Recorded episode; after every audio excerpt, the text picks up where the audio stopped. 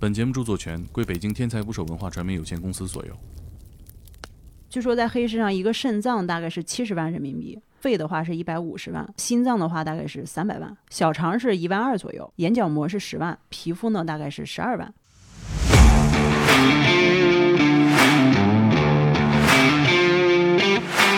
每个大学的女厕所都会有那么一个卖卵的小广告。啊，是吗？我很多还真没去过。国际是存在这样一个人体器官交易的一个黑市的，它一定是最便宜。那什么最便宜？它一定是尸体。就是你死了之后，你就不是你了，你是一堆零件的合集。你也无法你这个当庭宣判的时候得多读一页。印度啊，有那种代孕村。印度其实有这么一个村子，他们那些当地的女性基本都是卖身，那些幼女的妓院，印度也非常多。在印度绑架杀害了一千五百多个儿童，将他们的尸骨出口到了国外。呃，如果没有尸体，他们有的去恒河里边捡尸。他们经常号称欧洲的子宫，是对，这他妈有什么合法不合法的途径？这东西你个没有合法途径。他说我不想用肋软骨，太疼了，我能用我男朋友的肋软骨吗？抬过光还是消了磁？很多伊朗不管男的女的都喜欢做一种隆鼻手术，就是把自己的鼻子削平。你送点死皮，你送点体毛，就不行吗？你可以去我们这儿免费养老，投资一个养老床位。哎，怎么把这两件事嫁接到一起了？对这不就是典型的华尔街套路吗？对什么养老院身上。到那之后，把他媳妇儿就是淹死在了浴缸里，然后他女儿还在旁边看着。最近那个血吊坠，以为是个武器，血滴子。血滴子，他们说女孩的血能辟邪，男孩孩的辟不了。这他妈哪个王八蛋编的？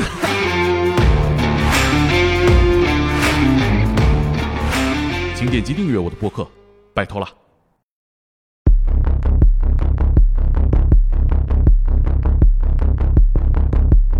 打捞最带劲的职业故事，这里是天才职业，我是猛哥。每期一个充满勇气的职业故事。今天一起来聊天的是天才捕手 FM 的克林，大家好，我是克林。还有我的同事女孩别怕的负责人童老。大家好，我是童老。童老师第二次来，上一期我们聊完之后呢，几乎是我所有节目里最失态的一期，发出了各种的追问和感叹，而且还有很多难以置信的黑产，让我们印象深刻。我们也提出了很多针对女孩子的一些保护的方案啊。然后也有人问说啊，这个女孩别怕和天才捕手 FM 双厨狂喜啊，你们怎么认识呢？我们是同事啊，我们当然认识，而且我们曾经是同桌啊，我们坐在一个办公桌上办公。那今天呢，找童老来，我们还想再聊一聊我们那些需要知道的危害我们的安全的黑色产业，以及我们如何应对。第一次听到这期节目的朋友呢，我们请童老自我介绍一下，女孩别怕，以及你们做的事情。大家好，我是童老。然后女孩别怕呢，是一个专门做女性安全科普的一个账号。那我们除了做女性安全科普之外呢，也会从事一些呃女性安全相关的一些黑色产业的一些调查。这也是为什么猛哥决定请我们来啊，因为我听说猛哥这边也有很多女性用户，是吧？嗯，我们上一次聊天呢，这期节目的标题叫《卧底北京色狼群》，我把那些故事做成了黑皮手册。哦，哎，我们很多的呃用户在底下评论的时候都表示收获了很多的知识，也是第一次听到一些骇人听闻的事情。那这些事情呢，其实我们第一次听觉得很惊悚、很可怕，但它每天都在危害着很多人的安全。所以我们想请童老先来复盘一下去年这一年发生了哪些女性安全的大的新闻。其实我们刚好在今年元旦左右的时候，在我们 B 站我们也做了一期视频，是关于二零二零年女性安全事件的一个新闻盘点。对，正好恭喜你，B 站是、啊，是这个多少粉丝了？现在呃，现在是三十一万，就是真的收到奖牌之后又 又又涨了一波粉啊！。对对，之前收到了 B 站十万粉丝的一个小银杯。那我觉得 按这个速度，可能我们这期节目上线的时候，你们就得准备收到百万粉丝小小金金牌儿啊！小金牌有点难吧？希望能到五十万吧。你不用这么反向奶自己，很快啊！欢迎大家关注我们的 B 站，叫“童老女孩别怕哎，”，在这打个广告。嗯，搜索“童老女孩别怕”。对嗯，那来讲一讲吧。我其实有些新闻我们见到了就忘记了，但是有很多新闻是值得我们引以为戒。那我就来带大家一起回顾一下吧。这些新嗯闻其实大家可能都或多或少听过。呃，一个是就是去年开年的一个最大的一个事儿，就是呃韩国 N 号房色情犯罪事件。嗯那个我记得是在疫情期间吧，大概也就是三月份的时候，嗯然后通过一些呃威逼利诱的或者说威胁的手段，把一些女孩儿，尤其是未成年女孩儿吧，给他们拍摄一些淫秽啊、色情啊或者是虐待的视频，然后他们把这些视频在一些网络的聊天室里边儿，然后来进行一些付费的一些贩卖。当时应该涉及的观看的用户好像是说有二十六万。然后这些受害者里边呢，有十六个人都是未成年，然后年龄最小的有十一岁。据说被逮捕的那些共犯里边，然后年纪大多都在二十四到二十五岁左右。其实你看，这二十四到二十五岁，其实都是我们现在大概这样的年龄，就可能你身边的同事看起来都是平平无奇，也没有什么奇奇怪怪的特征，是吧？对。但是你不知道他的电脑里在看什么。我们可以从新闻画面中看到，主犯是非常年轻的男孩儿。可能看起来跟克林差不多大的，谁知道脑子里在想这些呢？是吧，克林？而且，而且我觉得，嗯，虽然发生在韩国，但是这种视频的供需关系是适用于所有互联网地带的。我们在上网冲浪的时候，难免会遇到这些，包括一些奇奇怪怪的交友 APP 网站，它都会拿这些视频作为一些封面广告。是，而且就为什么大家这个韩国的 N 号房色情犯罪，大家会觉得这么震惊？震惊中国互联网，其实就是这个事儿离我们非常近。嗯，我觉得可能每个人都有那么一个奇奇怪怪的，或者说小区业主群啊也好，或者什么样的群也好，你经常能在里面看到一些，呃，大家转发一些就是所谓的色情的一些视频也好，这种八卦也好，是吧？那这些东西跟你有什么关系呢？他们的信息、他们的身份证号、他们的照片，甚至可能跟男朋友的一些视频什么的，就被在各个群里边传播。其实我们这种 N 号房在中国也有啊，非常多。对，而且其实现在很多耸人听闻的事情会以聊天记录的形式分享在各个对话框里面。是。那里面的东西是无法验证的，然后会东拼西凑一些影像、声音去完善编的故事，其实就是一种我们满足了我们猎奇内容的一个需求吧。我觉得你可以跟大家说一下杭州的那个女孩去取快递，然后就是这个其实也是，就是刚好也是去年中间发生的，就是杭州有一个吴女士吧，她去楼下取快递的时候，被隔壁的一个便利店的店主然后偷拍成视频。然后他捏造成了一个所谓的少妇出轨快递小哥的一个谣言，然后在各个群里边就是传啊什么的。然后后来这个女孩被公司劝退了，然后而且患上了抑郁症，然后一直找不到工作。是哦，对，就是这个造谣，其实对这个女孩来说就真的是无妄之灾。对，后来就这个女孩就报警了，也就是这两天前嘛，两天前，然后就是因为她报警了嘛，已经走向了一个公诉阶段，已经移交检察院了。是对。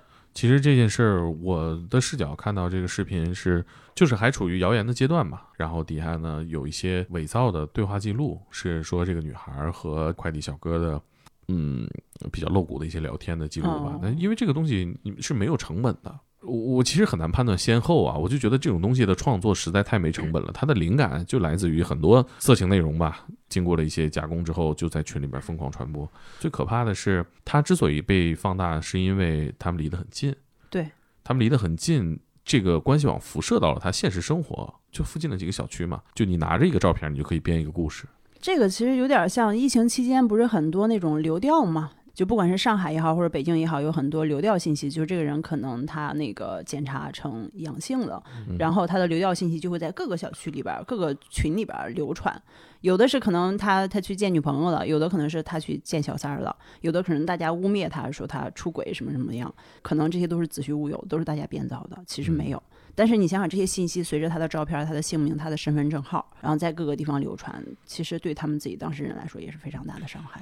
对，而且最近这个大家吃娱乐圈的瓜吃的很爽的时候，你也会看到很多这种类似的创作，对，就是开始编排明星，就是很多就天马行空的一些 是故事安排，是吧？这这我觉得有一些据我了解，那显然是假的，大家也是在传哈。我觉得这这种就是没成本的谣言，但是我觉得通过这个新闻，包括吴女士这个经历，最终的法律途径还是告诉大家，这事儿是有成本的，不能什么都说。这个新闻我记得最反常的一点是，后来那个造谣者他爸，他爸对于这件事儿，他说这只是自己二十七岁的小儿子开的一个玩笑，就特别的，我就 我荒诞。我这种以开玩笑的方式去给自己解释是非常惹人讨厌的事情，因为你要考虑到你给他人造成的伤害是多大的能量，你的这个玩笑的出发点是什么，对吧？听起来就是很让人生气的一个解释。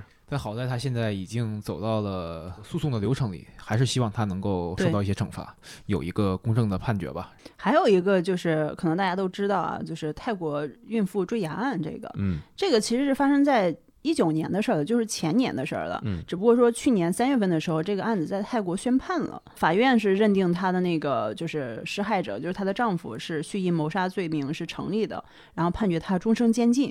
对，所以这个事儿，呃，可能大家也没有啥印象了。跟大家回顾一下，就是二零一九年的时候，她丈夫是想要独吞妻子的财产，因为他媳妇儿是比较有钱的，自己经营有一些资产什么的。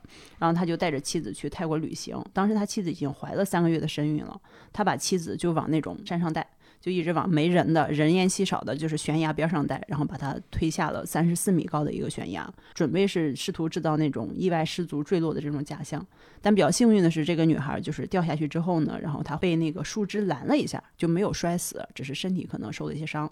在底下就呼救，然后被一些当地的游客然后看到了，然后送到了医院，然后这才活了下去。嗯，对是，而且我觉得印象里好像不是唯一的一个杀妻骗保啊，对，这这是一个这是一个普遍出现的一种犯罪形式，这真的太可怕了。这不能说杀妻骗保吧？他这个没有骗保，是另外一个另外一个泰国杀妻是骗保案。嗯嗯，这是更早的一个事儿，是天津的吧？我记得，嗯嗯，也是，老乡，好像是发生在天津，我具体可以再查证一下，我记不太清楚。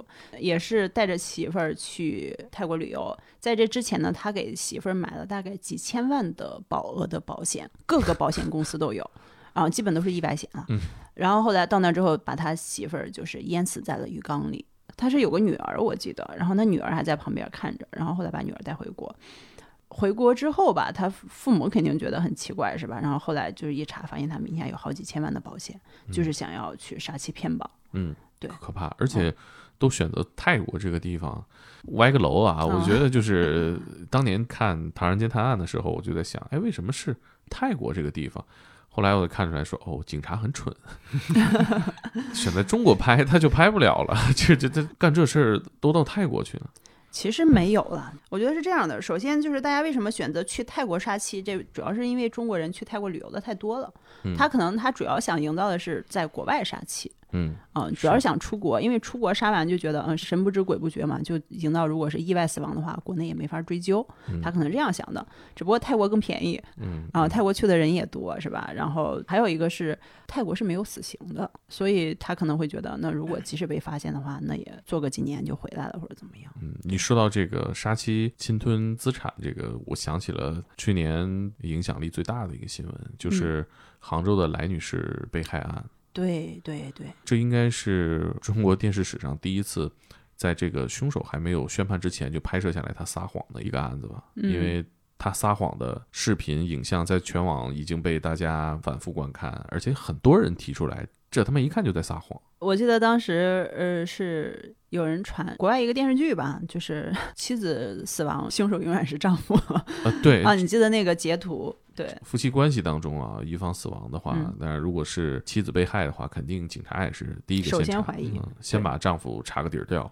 对嗯，他这个也是，就是因为他媳妇儿名下有房产，凭空消失是吧？他让妻子在睡梦中凭空消失，这个谣言，这个这个编造的这个谎言也是非常的，不知道是在嘲讽谁的智商。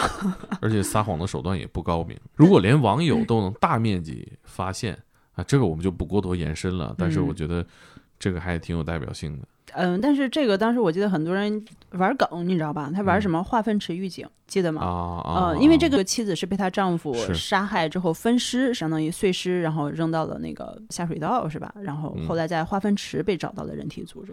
我记得当时很多人网友玩那个梗，就是化粪池预警，这个，就挺 low 的。我觉得啊大家玩梗也要讲究嗯基本法，，对对对，就有点有点寒碜人了，就让人太不适了。而且这个事件是一个很明显的女性被虐杀的，他还把这个梗运用在侮辱自己的伴侣身上，嗯，还是挺让人不适的。但是我觉得 B 站现在有一点好，就是大家弹幕上还是会有人出来制止这种行为的，就声音不是单一的。对，大家都是比较正义的。嗯，对说到这个碎尸，这个其实还有一个更凶残的，就哎，反正很奇怪。我们当时在做这个梳理的时候，也觉得我，为什么去年一年这么多女孩被她的丈夫杀害的？你看这个是碎尸的，其实还有一个，不知道大家记不记得，就去年十一期间有一个女孩，然后叫拉姆。她被她前夫纵火焚烧，然后大概全身百分之九十以上的烧伤面积，整个人基本都是焦黑的，大概被烧伤十几天之后吧，然后后来她就去世了。结婚期间嘛，她丈夫就一直家暴她。后来离婚之后呢，就好不容易离了婚，然后她前夫还是要去要求复合什么的，去打她，打她的父亲，就是反正他们家的亲戚都被骚扰，都被揍。离婚之后，她丈夫一直纠缠嘛，然后纠纠缠不清之后，然后后来发现，可能她不愿意复婚，然后就直接泼油，然后纵火把她给烧死了。嗯，其实我听到这个新闻，我其实想到就是说，其实首先大家应该知道，确实有很多的女性在遭受一些只有女性才会遭受的迫害是和危险。是，你无法想象一个女的把一男的捆起来烧了，这她几乎也做不到。所以我觉得这些新闻为什么值得我们再一次回顾啊？对，就是很多人说，为什么你们天天只讨论女性安全，男生也很危险啊什么的？我们一聊女女生家暴，有些人说男生也会被家暴。嗯我们聊女性被就是什么什么伤害，他们说男生也会被这样的伤害。我说女性被职场性骚扰，他们说男生也会被。你们遇到这种抬杠肯定特别多吧？啊、对，非常多。这个新闻就很典型啊！是。你会被一个女孩捆起来烧死吗？呃还有一个问题，就比如说女孩经常走夜路，是吧？一个人走夜路，如果后面遇到一个男生过来，她是会很害怕的，对，她会躲。但是一个男孩，你在走夜路的时候，后面过来一个女孩，你会觉得哦，他要杀我，或者他要跟踪我，你不会这么想，是吧？这是一个基于呃男女生理差异造成的这样一个天生的这呃，女生就是会对生理上的来自一些外界的危险啊，身体上的伤害，就是会有这种天然的恐惧。我觉得这个场景特别适合大家在抬杠之前先想一下，你换位思考一下，这个场景对你来说是安全的，那如果对女孩来说是很危险的或者很恐惧的，你可能就不要抬这个杠。我们先来关注一下、呃发生了什么，我们可以做什么，是再帮我们讲几个你们调查过的一些黑产。可以。那今天跟大家聊一个，我们前两天刚聊的一个，就是那个人体交易黑市。跟大嗯家聊一这个，可能大家都不知道啊。我们之前是做了一个就是关于人体器官交易黑市的。那最嗯开始做这个选题呢，是因为我们在调查一个整容的一个话题的时候，就是隆鼻、一体骨隆鼻这个话题的时候，发现这个隆鼻它是分几种的，一种是我们说的那种用那种自体的肋软骨，啊就是从自己的肋部取一个肋软骨或者耳骨取一个，然后去移植；还有一种是一体骨，就是用别人的骨头。啊，那这个别人的骨头是从哪儿来呢？你想想，就是骨头这种东西，它又不是一个可流通的商品，是吧？嗯上哪儿买呢？对你上哪儿买呢？所以那就继续挖下去，发现啊，其实是有这么一个人体器官交易的黑市存在的。比如说嗯你的那个骨头，它可能来自于一个死人的尸体。刚提到这个隆鼻啊，就是嗯他去购买其他人的这个骨头放在自己的鼻子里面。那我们知道，他从自己的肋骨上切一块软骨就可以做到的事儿，他花这个钱，而且承担这个风险，就是因为不想自己在肋骨上挨一刀这么简单吗？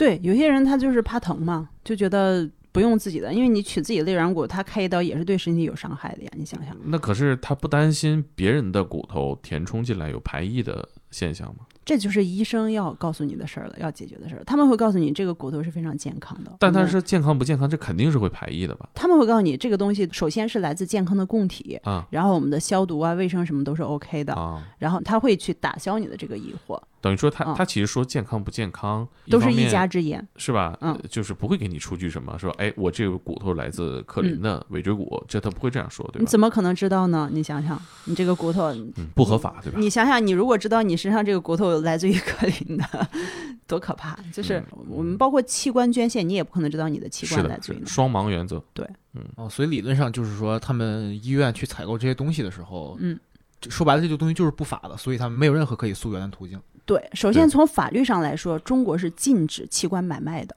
然后呢，你想想，我们学校的那些医学院的那些尸体是哪的？都是来自捐献的。嗯，捐那献中国的这个尸体都是来自捐献，那你这个骨头是从哪来呢？我们后嗯来也查了那个食品药监局网站，啊，然后那上面你去根据它这个批号去查是能查得到的。然后像那个骨头的话，你是查不到的，它用的是一个别的器械的一个，你说能查到什么？就是你去查他给的那个一体骨的那个文件。它的这个呃所谓的医疗批号吧，啊。啊，它那个批号，然后你去查，其实是假的，就没有查不到这个东西。嗯，所以他其实伪造了一个文书。嗯、就是相当于他代用了、借用的别的一个批号。啊。啊，就是你去查这个批号能查到，但这个批啊。号下面这个东西，啊。它那个器材不属于这个骨头。就就跟我啊们买假买假鞋是一样的。，对对对，那但是这个跟假鞋性质不一样，假鞋你最多崴个脚，这个对我觉得还是很危险的，因为首先这个东西它是不合法，还有一个就是你不知道这个骨头来自哪儿它一定是最便宜的。啊。对那什么最便宜？它一定是尸体。他怎么可能？如果同样的收益，我肯定找最便宜的给你，因为他不用承担任何的风险。对，所以你后来挖出来发现，哎，是国际是存在这样一个人体器官交易的一个黑市的。嗯比如说印度，他们会呃去买卖人的骨头，就是人死了，可能刚一埋这个尸体就被人挖坟挖走了，然后这个尸体就被卖了。这个尸体可能会被拆解成各种各样的骨头，是吧？你的小肠，然后你的心脏什么的，但这是死了之后啊，你。我记得当时有一个文件，就如果一个头发茂密、视力正常、牙齿齐全的这个人，你可以被拆解成什么呢？你的骨架、心脏、你的肝脏、肾脏、角膜、韧带、精子、血浆、红细胞、血小板、头发，然后整个加起来可能卖到几千到几百万美元不等。对，它其实是就分工非常细致，嗯，它把你的这个所有的器官都分得非常细致，然后可以去每一个都可以最大限度的去发挥它的价值，去把它卖出去。而且这一定是上层阶级对穷人的一个盘剥，因为这样说尸体是最便宜的，但那些尸体是从哪儿来的？一定是那种无人接管或者是意外死亡，他们大概率可能就是来自于平民阶级。类似的器官交易也是历史比较悠久了，因为我记得像有一些小说里他们写，曾经的法国贵族在糖这种东西作为一种贵族食品刚刚流行的时候，因为那个时候的卫生清洁工具还不发达。因为长期饮用那种甜食，然后他们的牙齿就在还比较年轻的时候就坏掉，而这个时候他们就会找一些平民的，因为很少吃糖嘛，所以他们牙齿比较健康，甚至是一些黑人的牙齿，直接把他们的牙齿买来给自己移植上，这就是我觉得应该是最早的器官买卖了。对因为最好最好操作。是，而且我觉得你像刚刚你提到的这个买牙，这这其实还是一个这伤害比较小的一种形式了它。有点像头发似的，是吧？对，我觉得买尸体又是另外一回事儿了。而且他们这个实体买卖还是分国籍的，哦就是你的国籍呃就是决定你的起那要考虑的点价格。是适配的问题，还是这个就存在你的皮肤颜色的问题了嘛？嗯哦哦。嗯，对。然后还有你的健康程度也会决定你的价格。你看你说这个让我想起了拆车件儿，就是一辆嗯车它报废了，或者是嗯由于各种各样的原因它不再使用了，就会把它以零件儿的形式对全都拆分卖掉，然后再统一的汽配成。但是人不是汽车呀，这个是不是太挑战伦理了？我觉得没有人愿意自己死后以这种形式去被解构。是的。但是对于他们来说，就是你死了之后，你就不是你了，你是一堆零件的合集，就像汽车一样，就是一堆零件的合集，然后在市场上去卖。这个产业是怎么运作的呢？它比如说举个例子啊，就是最早呢是英国的一些学校。一些医学院，他们的尸体是比较缺失的。那这个尸体从哪儿来呢？是吧？就是你医学生要研究，所以呢，他们需要尸体。那这些尸体，然后呢，就通过一些贸易呢，可能就盯上了印度，因为当时印度是英国的殖民地嘛。嗯，那去印度去找这些尸体，去找骨骼怎么着？那它就形成了一个产业。当时是发生过一个案子，就是一九八五年左右吧，他们是在印度绑架杀害了一千五百多个儿童，将他们的尸骨出口到了国外。一千五百个，对，一千五百多个儿童，然后将他们尸体出口到国外之后呢，这个事儿后来被爆出来了，然后大家才知道，哦，原来印度有这么一个神秘的产业，就是人骨贸易。他们这个人骨贸易呢，就是大概已经维持了有二百多年了，就是好像说一颗头骨或者一副牙齿，单价就能卖一千二百美元，然后也就是六千多块钱人民币。这些骨头从哪儿获得呢？比如说你找一个盗墓的，然后最近这家死人了，他那个人埋了，那这个盗墓的就可以去把这个嗯孩子的尸体挖出来呀、是吧？对我们说，没有人会想大半夜去挖别人祖坟，是吧？你去挖别人坟，但如果这个事儿是有钱给你的，那你肯定是愿意干的，是吧？那大发私人财嘛。所以就很多人去，然后我记得当时还有说，就是呃，如果没有尸体，他们有的去恒河里边捡尸体，因为印度不是有这样一个习俗，嗯就人死后就是焚了之后抛向恒河嘛。嗯，那有些人就去恒河里边去，或者火化没有特别完整的这些尸体打捞出来，然后嗯卖出去。我记得去年有一个新闻，就是一个是印度的富二代还是哪儿的富二代啊？嗯他有一张照片，他拎了一个包，那个包的是人体的脊椎骨。对，嗯是一个人类脊椎骨做的包的提手。嗯，对，然后呢，大家就产生了非常激烈的质疑和反对，说你这个东西是是怎么回事儿？你跟大家解释一下。他还说我这个是合法途径来的。对，这他妈有什么合法不合法的途径？这东西没有合法途径。对啊，你你强调这个是是重点吗？是大家质疑你的重点吗？嗯，对，他是个印尼的富二代吧，我记得。然后他啊说那个包是一个设计师做的，然后印尼的一个设计师做的，然后加起来有三万五左右，那个人民币啊对人民币三万五，然后五千美元嘛。啊，对，他说这个尸骨是来自一个他曾经拜访的一个土著部落哦，所以他说合法，他可能是以为合法，这样其实是一个当工艺品卖是吧？对小孩的犀牛角都不合法，你就别提人了，那肯定不合法呀。他就是完全把这种土著人没有当做人去看，他们觉得他这个是一个文明之外的一种生物。嗯，而且我觉得你公开发出来这件事情，让你的这个行为本身又增加了一次邪恶。对，因为他不是偶然暴露，而是他压根儿就不把它当事儿。对对对，你漠视了这件事情。正好说到这个价格，你可以跟我们说说，大概我的这身上的这些拆车件儿都什么价？比如说那个一颗头骨或者是一副牙齿，单价是一千二百美元，也就是六千块钱人民币。骨骼和韧带加起来的话，大概就是五千美元，也就是人民币两万五左右。哎，这死人的韧带啊，你指的这个不光是死人的对吧？是活人的，死人的死人的。啊，他死也有韧带能买干嘛用啊？这个就不清楚了。但是他们医疗上就是他们是有一个啊，需求的嘛。然后比如说，如果是完整的尸体的话，那可能就是几十万块钱。这么贵啊？对啊，你干嘛用的配阴婚呢？啊啊，你想想，这个我们都知道。这个上一期我们在卧底北京三浪群里面也有聊到。对，就是你可能年轻漂亮的，刚刚病死的，然后这个女士会比较值钱嗯。然后如果是干尸，是吧？就是可能就没有那么值钱了。嗯然后据说在黑市上，一个肾脏大概是七十万人民币，然后肺的话是一百五十万，然后心脏的话大概是三百万，小肠是一万二左右，然后一袋血呢是一万五，眼角膜是十万，然后我们外层的皮肤呢大概是十二万。所以就是你的一整具身体加起来在黑市上大概就是几百万美元，就是不是想想自己还挺值钱的？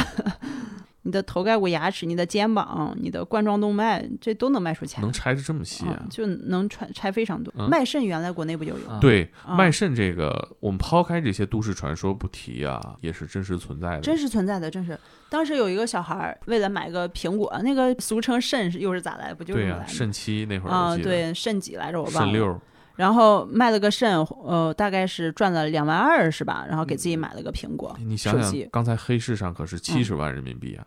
对，你是这中间商赚了多少差价？不，我都我太不值了！你不要做这种事儿嘛。就你说那个赚差价，其实是他们能赚走百分之九十的差价，你想想。对，而且我觉得这个事儿荒唐就在于，你的目标仅仅是一个 iPhone 的话，那你完全不需要用这样的方式。说到卖肾这个事儿啊，印度其实有这么一个村子，他们那些当地的女性基本都是卖肾。因为它这个地方是一个贫民窟，然后这个地方它相当于是难民嘛，就因为海啸啊，然后导致的一个难民安置区。然后这这些地方的人呢，就是如果有点能力或者有点钱的，可能就去了马来西亚或者美国，就逃逃离印度的，离开印度的。留在这儿的人呢，就是卖肾几乎是他们的唯一出路，只能卖肾了。器官贩子也很会利用他们，就跑去介绍他们说，哎，你可以卖一个肾，说一场手术你可以拿到三千美元，然啊、后、对三千美元。这也太太对他们来说，其实已经算是很高的嘛。实际上，卖完卖肾手术动完之后，他们拿到的钱其实并没有这么多，这还打这还打了折。对，这还要打折？这还要打折，他们可能实际上到手人民币不到四千块钱。我们当时算过，而且就是你相当于你为了四千块钱，然后你卖了一颗肾，而且这卖出的这颗肾之后，就是你的身体其实是器官整个身体消耗是非常大的嘛，你就干不了重活了。嗯，就是你的伤口啊也会复原，也会非常难，然后你做不了重活累活。嗯我记得我当时看到一张图片，是一个纪录片讲的。那些人每个人站在那儿，然后撩起他们的肚子，他们嗯站了一排，撩起肚子，是然后肚子上斜侧方都有一个非常长的一个疤，都是嗯他们捐肾然后留下的疤。对，我觉得这个问题的根本就在于，呃，它和代孕的本质是一样的，就是不能用这种方式出卖自己的身体，对，甚至是器官。往根儿上扒，那就变成人与人就不平等了。穷人或者说被压迫的人，他就连活着的权利都在被盘剥啊。听起来这个有点科幻，嗯，有一点影视，但是呃，我觉得这个离咱们其实没有那么远吧。呃，你如果说离得最近的话，比如说你的买卖卵子这件事儿，就嗯捐卵，这个其实我们中国新闻也特别多啊，就是每个大学的女厕所都会有那么一个卖卵的小广告。啊，是吗？对，我。还真没去过，我真不知道，因为、就是有一些场景是男女永远无法互相了解。嗯，对对对。嗯但是我听说现在男厕所已经也有了，啊，嗯，就是捐精吗？卖卵，男厕所也有。你想想，它其实这个广告它的适用场景非常的匹配，不是啊，他投放的这个人群，投放给男性，男性让自己的女朋友或者老婆去卖呀。哇，这他们精准定位了又。对呀、更精准了。这个这个，嗯、你比如说卖卵，这是一个；比如说代孕，嗯，其实很多代孕的都是丈夫让她去的。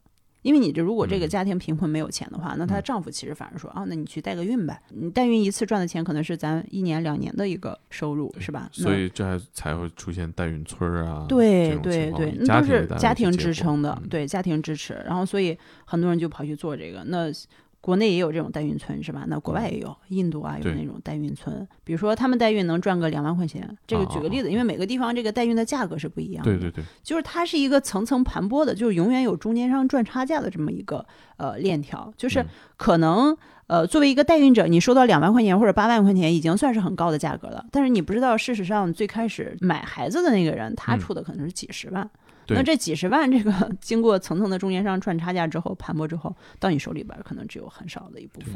因为代孕其实也是一个很典型的人体交易，对对对，而且一旦这样的一个口子是放开的话，那你想想，我们可能很多人觉得，比如说代孕，有些人支持代孕，觉得代孕也没有问题啊，我要有钱的话我也代孕。但你有没有想过，就是你有钱，你可能找到的那些比你更穷的人代孕，那人家更有钱的人，人家想代孕的话，还想找一个是吧？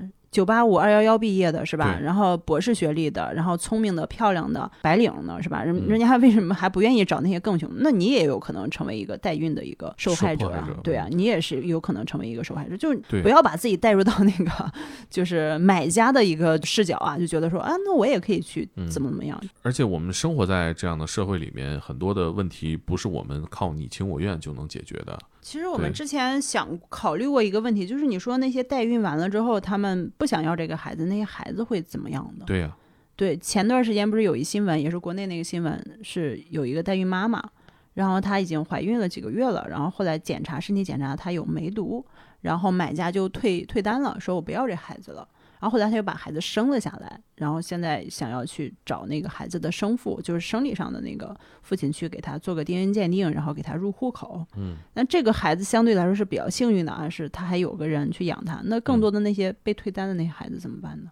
当然我们就想象他会不会也流入到人体交易黑市里头，有可能，成为了一个商品啊。对，他甚至没有好运气到说我被需要孩子的家庭收养啊。你看那个非常让人愤怒的录音里边儿，那个当事人不是也说吗？要不这孩子就摔了得了，嗯，这个摔了就是沈阳话的摔在地上，这这其实就是一种让大家不愿意看到的结局。这些孩子就没有被当成一个生命对待。哦，你还看了那个录音是吗？对啊，我都没敢听。嗯家家乡话听着特别不亲切，我跟你说。我记得我曾经看过一纪录片儿，是印度的一个吧，就是那边有很多代孕的妈妈嘛，那他们的买家基本都来自欧美发达国家。对，然后这些国家呢，就可能他们也是就是不想要这个孩子，然后退了。那退了之后，这孩子已经出生了，那怎么办呢？那些代孕妈妈本身他们自己就很穷，这个孩子在他们肚子里出生，他们也不愿意抛弃，就艰难的养着。但是这个孩子的未来是什么样的？纪录片没有告诉我们，他们也不知道。这个孩子你能想到，就可能沦落到社会上，可能就被一些别有用心的人利用啊，就嗯包括刚刚你的那个猜想，流落到器官黑市也有可能啊。嗯，对对，因为这是一个任何人都不爱的一个生命，对，但是大家都爱钱。而且他在户籍制度上是百分之百的黑户，他是一个无法存在的一个身份，嗯，所以他就没法流入到一个正常的社会协作里，他只能进入那些不法分子滋生的温床里。对，嗯甚至还流向到国际人口贩卖的一个市场，嗯，比如说东南亚的妓院，嗯，嗯那些嗯幼女的妓院，呃印度也非常多这样的地方啊。嗯确实，好像印度和乌克兰啊这种地方经常有这种新闻，他们经常号称欧洲的子宫。是对乌克兰也是一个代孕大国，算是。这个新闻其实让我们又想起了去年看过一个美剧，里面有代孕的这个故事。当然，他的故事不是一个批判性的，或者是一个真实展现这件事情带来了多大伤害，它是一个他妈的很美好的故事。嗯，Modern Love 里的一集，对，它是一个爱情故事，是一对基友他们找人代孕。但是我觉得现在再想起这个故事，我就特别不适。就你不应该把这件事情渲染成一个无伤害的，可能有人在这样的过程当中没有受到伤害，他完成了一个交易，他得到了钱。但是我们要考虑的是，有很多人因此受到了非常严重的伤害。但是现在在西方很多的国家，甚至是伊朗都是合法的。芝加哥学派嘛，Gary Becker 他们是支持器官交易这种东西，因为按他们的理论是说，如果这个东西被政府公开化、公平化的话，在黑市上的那些交易才会不存在。但是不代表这个东西公平化之后就没有盘剥穷人。啊，我觉得一下打开了一个特别大的话题，就是就是涉及到的话题就太多了。我觉得这个理论可能今天我们聊不明白，嗯嗯，我觉得。是这样的，就是你在这种资本的这种驱使下，权力资本的驱使下，不存在任何真正的自愿的。对啊对对，你你连九九六你都拒绝不了。对，嗯，反正让你签一个一纸合同，你说嗯你是自愿的，但是对那又能如何？国家法律说嗯加班是违法的，加班要付，嗯是吧？九九六是违法的，你拒绝得了吗？你敢说我今天就不九九六？你不可嗯能。马上你就被组织优化掉。嗯对你那怎么办呢？你放到这个上面不一定真正的资源。嗯，刚刚说到这个人体器官黑市啊，这些恐怖的黑色产业，你们在做这个选题的时候，有没有什么能给大家带来价值的东西？有些黑产它可能大家觉得离我们比较遥远，那我们告诉大家，你要知道有这样一个黑产的存在，那你知道它的话，你就可以相当程度上的避免它。嗯比如说有些危险，你可能压根儿没有意识到，比如说代孕，比如说卖卵这件事。那代孕这件事，我们就告诉你，它对身体有非常大的伤害，它伤害我们的子宫，伤害我们的卵巢，是吧？嗯卖卵也一样。，对，卖卵也是一样的。大家知道它，然后不去干这个事儿，这其实就相当程度上保护大家。嗯，对，这是我们在做黑产的目的，就是希望能够说曝光这些黑产，因为我们其实没有多大的能力说我们去解决这个黑产，真的是、嗯那太可怕了，我们做不到。警钟长鸣。对，就是你们当时调查这个整容的时候，嗯，你们是怎么调查这件事情的？当时是这样的，就我们最开始发现有这个事儿的时候，我们相当于是有两个同事，一男一女，假装成了情侣，去了。北京某一家整容医院，嗯、那家整容医院好像坐落的地方还挺有名的，我就不提了，因为我怕大家 到时候代号入座去去指向那儿。就是反正不是三甲医院啊，是一家啊。就是所谓的以整容著名的那种私立的整容医院啊，啊，然后去那边咨询说想隆鼻，哎那同事长得很很好看啊，就是他他鼻子，他鼻子没有问题，但就非要说我对我鼻子不满意，然后要去整啊，他是这么去的。那没没考虑到这个可信度的问题吧？考虑过，但是其实你要知道人的审美啊，自己对自己的长相不满意这件事儿，其实每个人都存在。别人看怎么着都行，但是自己总对自己身上有点缺陷，有些就是一些优化的空间嘛，总有这样一个愿望。呃，今天咱录音，咱们仨人的鼻子好像看起嗯来都不需要隆啊。对，但是有些鼻梁高的还是希望能够把它做得更短一点儿啊。哦你知道伊朗有一种隆鼻的，就是伊朗人呢，他们的鼻子是非常高挺的，对呀、但他高挺之外，他们的高挺是带一种驼峰，就有点对驼头的那种叫鹰钩弧度。对对对，他们觉得自己不好看，他们觉得欧美的那种直挺挺的鼻子才好看，嗯、所以很多伊朗不管男的女的都喜欢做一种隆鼻手术，就是把自己的鼻子削平，削成哦欧美的那种鼻子。这其实还是一种文化霸权。嗯。刚刚你提说找了一个鼻子比较好看的同事去暗访，我以为还是要试探试探这个医院去会劝你哦，说，不哎，是，哎，我看你可以啊，没必要。你还要劝一下他们的，测一下他们的医当时当时没有说特意去找，只是说刚好啊。那个调查这个同事，他其实长得挺好看，他啊鼻子也没有要整的必要。他去的时候，人家也说说你这个鼻子没有整的必要，你可以往别地儿整整，嗨，你可以整个眼睛是吧？是吧？反正？这单不能跑。对，反正就是给他一些建议，人家还是挺挺良心的。嗯但是他说我就是对自己鼻子不满意，我啊想更挺一点，怎么样？就是提这个需求。然后对方说，那你可以有什么肋软骨、自体的肋软骨，还有就是用假体。嗯他说我不想用肋软骨，太疼了，怎么办？然后他说我能用我男朋友的肋软骨吗？啊，我懂了。嗯、就是就是往这个方向在引。嗯，然后对方就说啊，男朋友的不行，因为可能有排异反应，怎么？哦，然后他就拿出了一种所谓的异体骨，就是说别人的骨头。啊，然后说那这个为啥不能有排异反应呢？人说啊，那这个我们是经过处理的，大概那意思。开过光还是消了磁？呃，然后就问他这个骨头从哪儿来，然后就说啊，这是合法的渠道来的。但是其实合法捐献是不可能用于这种商业用途的呀。你想对呀、合法捐献都用到哪儿了？这就不研究叫合法捐献了。，对，这不叫合法捐献。谁会把自己的骨头捐给让你去做手术，然后卖别人好几万块钱？凭什么呀？对啊，而且因为中国的医疗系统从一五年开始就非常缺尸体，嗯医学院都没有这种东西，你竟然流落到一个私立的整形医院，这太夸张对，了。所以他的这个整个逻辑他都是悖论，他嗯他自己都在编。嗯然后后来就是我们好像临走的时候，因为他这些东西他都没有在明面上说，啊只是你在问的时候他才说。然后后来我们还拿到一个手册，就是他们自己的一个宣传手册，就是在讲这个一体股到底是个什么东西，然后它的销售渠道商是什么样的，然后还有它的一些联系方式什么的。他说你如果有需要的话可以联系我们。上面有提到，然后根据那个手册上提到那些什么所谓的合法的那些生产编号啊、渠道，就是那些什么，那你去上那个什么食药监局那个网站一搜，发现啊，这个编号是真的，但是这个编号下面编号下面对属于是别的东西，根啊本不属于这个骨头移。花接木了。啊、对对，他就是因为很多人也不会去追究这个，大家就没有这个意识去查它。当时包括我们还咨询了一个医学博士，整容专业的，北京某医院，但是人家不愿意暴露名字。他当时有发给我们一篇论文，就是关于这个异体骨的应用这样的一个论文。首先，这个异体骨用于隆鼻手术这个事儿啊，它其实只有近几年。就是时间比较短，那所以它的研究呢，它比如说它后续的一个你使用的这个过程中，它的一个反应啊什么样的，是没有研究的。一个疫苗从研发到使用，你可能需要先验证，要很多年的时间才能验证它的一个有效性以及对身体没有伤害性，是吧？那这个异体骨隆鼻手术，它其实是非常短的一个时间。然后他那个论文就讲说，这个东西首先这个时间比较短，是没办法验证它的一个安全性的。还有一个就是这个骨头的来源你无法确认。它是怎么消毒的？然后它的这个处理的安全性是不是 OK？它到你身体内真的对你的身体没有伤害吗？这个我们都不知道。那我们可以再猜猜想一步，就是我们都知道印度的这个人体市场是这样的，是吧？这个骨头可能来自于坟墓，嗯，来自于流浪汉的尸体都有可能。那我们这个一体骨来自哪儿呢？对呀，你来自的是一个健康的人吗？还是因为艾滋病去世的一个人？啊，我知道，从从一个合理的角度，它不会感染啊。它不管有什么病，这个在骨头上可能消毒完了不会感染，但你用着你不难受吗？嗯，而且有没有可能都不是人类的骨头？这我们就不知道了啊。那你这个我觉得算是这个省钱省到根儿上了。对，因为我想，如果他为了省钱，他有甚至有可能压根儿就不是人类的骨头。哦，那有也有可能，这又另外一个黑产，就是拿动物的骨头，然后来假装成人类骨头。这个。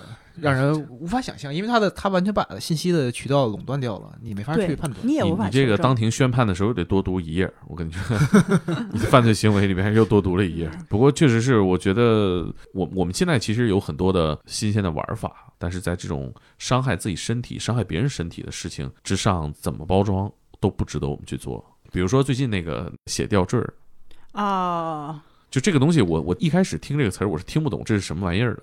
以为是个武器，血滴子，血滴子，对吧？血滴子近亲。对我们最开始知道这个也很震惊，后来一查发现，我天哪，网上这么多卖的，很多吗？嗯，很多。然后很多女孩就可能是年轻女孩吧，就觉得还挺酷的，怎么着？我看就基本都是年轻女孩给男朋友做的。这给我们解释一下这什么玩意儿？嗯，就是这个血坠子，就是你可以把它理解成一种 项链儿，一个女孩送给男朋友的一个项链或者是一个礼物。那这个礼物特殊之处在于，它里边放的是自己的血。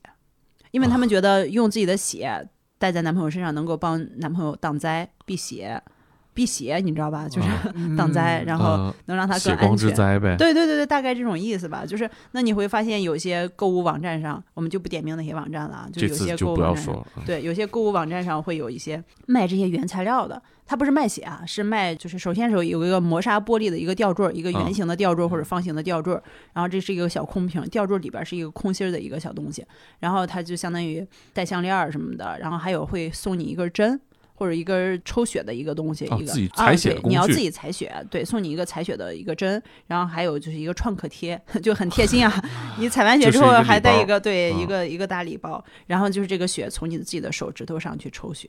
然后把这个血抽完之后放到那个小瓶里边，然后这个瓶原来是一个透明的磨砂或者磨砂玻璃的一个瓶，然后放完血之后就是里边红，外面是玻璃色的那种，然后这样一个小瓶，然后很多人会送给男朋友，男朋友还挺喜欢的，男朋友说，嗯嗯，这是我女朋友对我的心意，怎么啊？这不有病吗？他为什么不给他女朋友也送点心意呢？他们说女孩的血能辟邪，男孩的避不了。这他妈哪个王八蛋编的？然后我看评论，有些人就说：“那放点精血，精血，精血是什么玩意儿？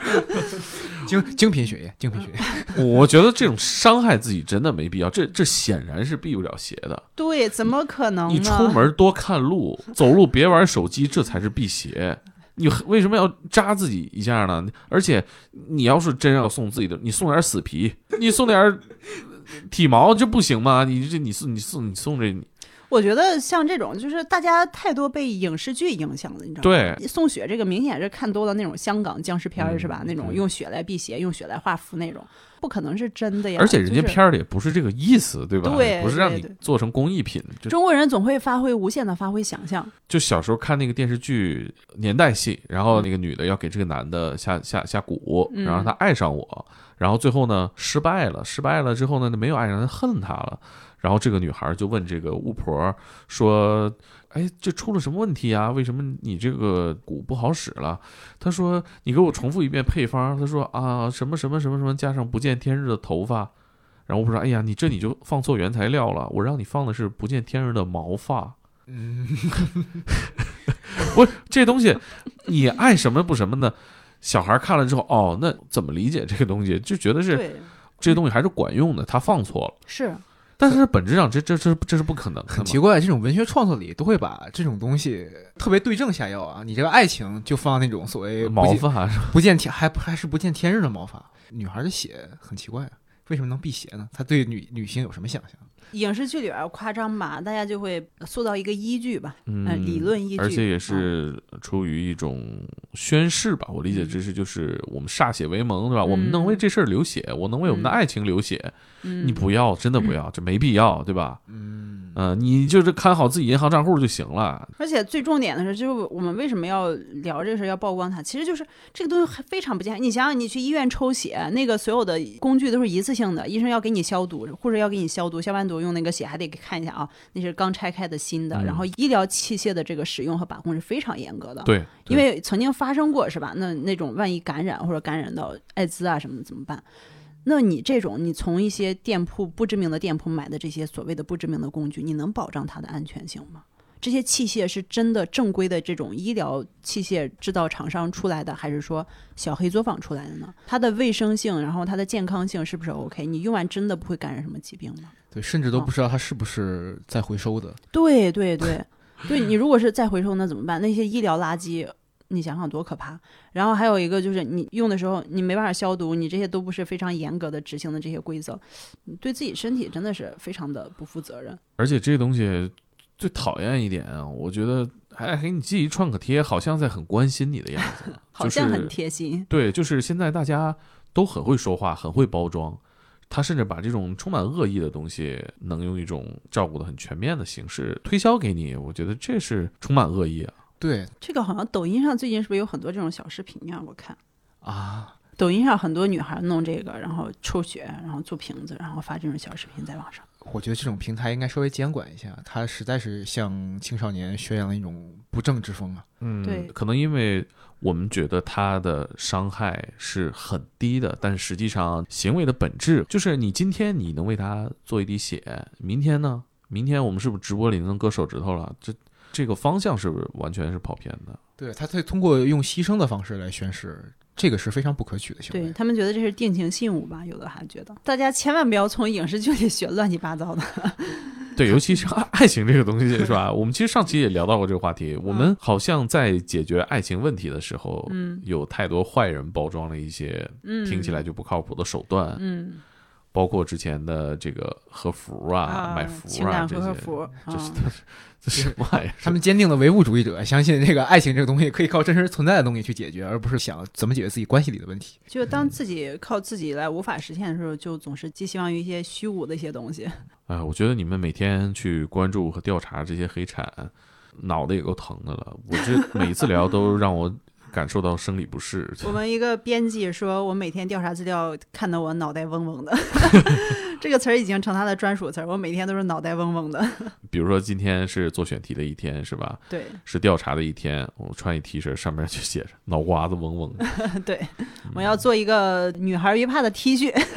哎，我觉得你今天穿这个衣服就很点题啊，嗯就是我给大家形容一下，一个纯白色的卫衣，然后用英文写着 “my sad face”，一个箭头指着自己的脸，看我这张丧脸。对，每天都很丧。嗯，我发现你们最近也在做一些可能不只关注于女性安全，还有其他很多的这个安全黑产相关的内容哈。对，因为我们其实虽然说是女孩别怕，我们说是在做女性安全，但是女性也不仅仅只关注自己身上这点事儿，是吧？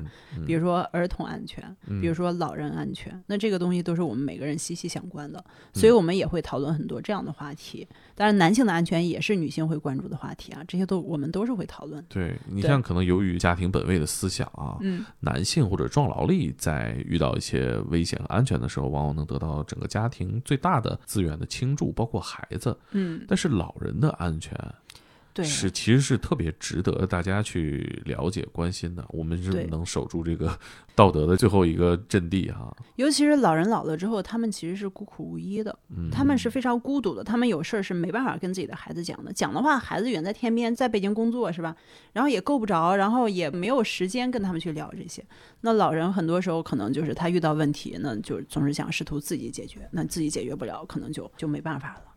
所以前段时间不是刚好出了一新闻，就是关于老年人养老院的一个事儿，就是有一些养老机构他会诈骗老年人的钱，他们打着就是所谓的养老投资啊什么的，是吧？你可以去我们这儿免费养老，投资一个养老床位，比如说这个床位是十万块钱，你投资完了之后呢？你相当于把十万块钱放在我这儿，你又能免费住这个床位呢，然后我还能给你每年给你返百分之十的利息。哎，怎么把这两件事嫁接到一起了？对，怎么都金融化了呢？对，是他们打着投资理财的一个幌子，说你可以在这儿买这个床位，然后我给你返钱，然后很多老人就把钱给了嘛。你比如说，呃，十万的床位，然后给你的是百分之十的利息，然后如果是你夫妻二人投资二十万，就是买两个床位以上呢，利息还可以升到百分之十五。就你想想，这个利息其实挺高的，这高利贷了，相当于是，那就是很多人就可能去投资这个床位嘛。然后你如果你暂时用不着这个床位，你还可以把这个床位出租出去，这跟买房是一样一样的。对，是无限透支自己的生活，呀。然后你去，然后他会每个月返你租金什么的。你去看他们那个地方，他们带你去看那个地方，就觉得哇，环境真的好，然后环境这么好，然后嗯这么多老人都买，什么他们还是说，就是还会有一些托儿说啊，这个我买了，那个我买了，你知道？那这事儿就是很多人就投钱壳的一个，这不就是典型的华尔街套路吗？怎对么都用养老院身上了？对，然后最后大概有两千多个老人吧，然后投钱去买这个床位，然后一共涉案大概五点二亿，结果就是跑了，然后血本无归，然后有一个老人就跳江自杀了。对，是这个事儿，然后爆出来这个养老骗局。哎呀，你想想，就其实如果他已经在养老院考虑自己养老问题了的话，他如果要考虑年化率的话，这个收益的最直接的受益人肯定是子女啊。对，那老人其实心态也很那什么，就是一方面希望自己能安稳养老，另一方面也想给家庭、给子女做点贡献嘛。而且你嗯你说这个老人跳江也好，他其实很多老人在这件事情上上当受骗，他肯定来自的不光是自己内心的谴责，还有自己对家庭的愧疚。对。但是他们就什么都不能再做了，甚至他们不能再生产来弥补这个错误了，这好绝望啊！听起来。而且最重点的是，很多老人，你想想，这几十万几乎是他们的一个养老钱，一个棺材本儿了。哦，这个钱一下子没了，就老人很很容易就想不开嘛。尤其是子女又不在身边的话，你想想为什么很多老人容易被骗，就是子女常年不在身边。嗯，那些骗子呢，他们招数其实是非常，就我们说就很很 low 啊，但是他们很对老人的胃口，就很温情，是吧？你上来就是叫爹叫妈的，甚至之前有一新闻说，有一个老人骗子连续两年陪他去给老伴儿上坟，你想想，子女能做到这一步吗？子女都可能多少年都没去上过坟了，然后那骗子天天去是吧？没事儿管他叫这个叫那个，然后给他送吃的、送喝的、送鸡蛋，就是很多老人可能就把骗子当孩子那种感觉似的，所以就很容易就是被他们这种骗局所洗脑吧，然后去掏空自己的钱，因为他们觉得哦，这是我儿子呀，他都是为了我好。那这个、呃、后来进展到什么程度？后来就是这个事儿现在曝光了，但是继续后后面的后续我们还不清楚呢。只是说这个老人他跳江这件事儿，然后引发了就是让大家知道哦，原来这个骗局是这样的，就是这个所谓的养老暴雷吧，养老院暴雷吧。嗯，对我们才发现哦，原来有这么多这种养老骗局。还有一种是所谓的以房养老。嗯，哦，以房养老可能最开始我们知道的是国家提出或者有一些专家提出这样一个政策嘛，就是你将来老人可以以房来养老。那现在有一些骗子，他把这个以房养老就是相当于污名化了，嗯他把这个以房养老又又延伸了一层。就是你想想，骗子出面说啊，你你把这个房子抵押了，然后贷个几几百万、几十万，然后你把这个钱给我们，我们给你拿去做理财投资，每年给你返多少利息，每年给你返多少所谓的佣金也好，或者说就是这种分红。嗯，你想想，就是用我们来说，你凭什么拿我的房子贷款去做投资理财呀？是吧？这是我的钱呢。他劝你上一个那么大的杠杆，这得多少倍？对你想想，然后骗子就是老人，其实不懂这些嘛，老人就那就说，哎，是哦，就这房子还是我的，然后怎么样？那很多骗子就把老人的房子去抵押，然后去找人出资，拿上这个钱去给平台，但是你平台一跑，那完了，老人房就彻底没了。我觉得大家听到这些信息，或者是了解了这些骗局之后，过年过节走亲戚的时候，也跟家里人分享分享哈。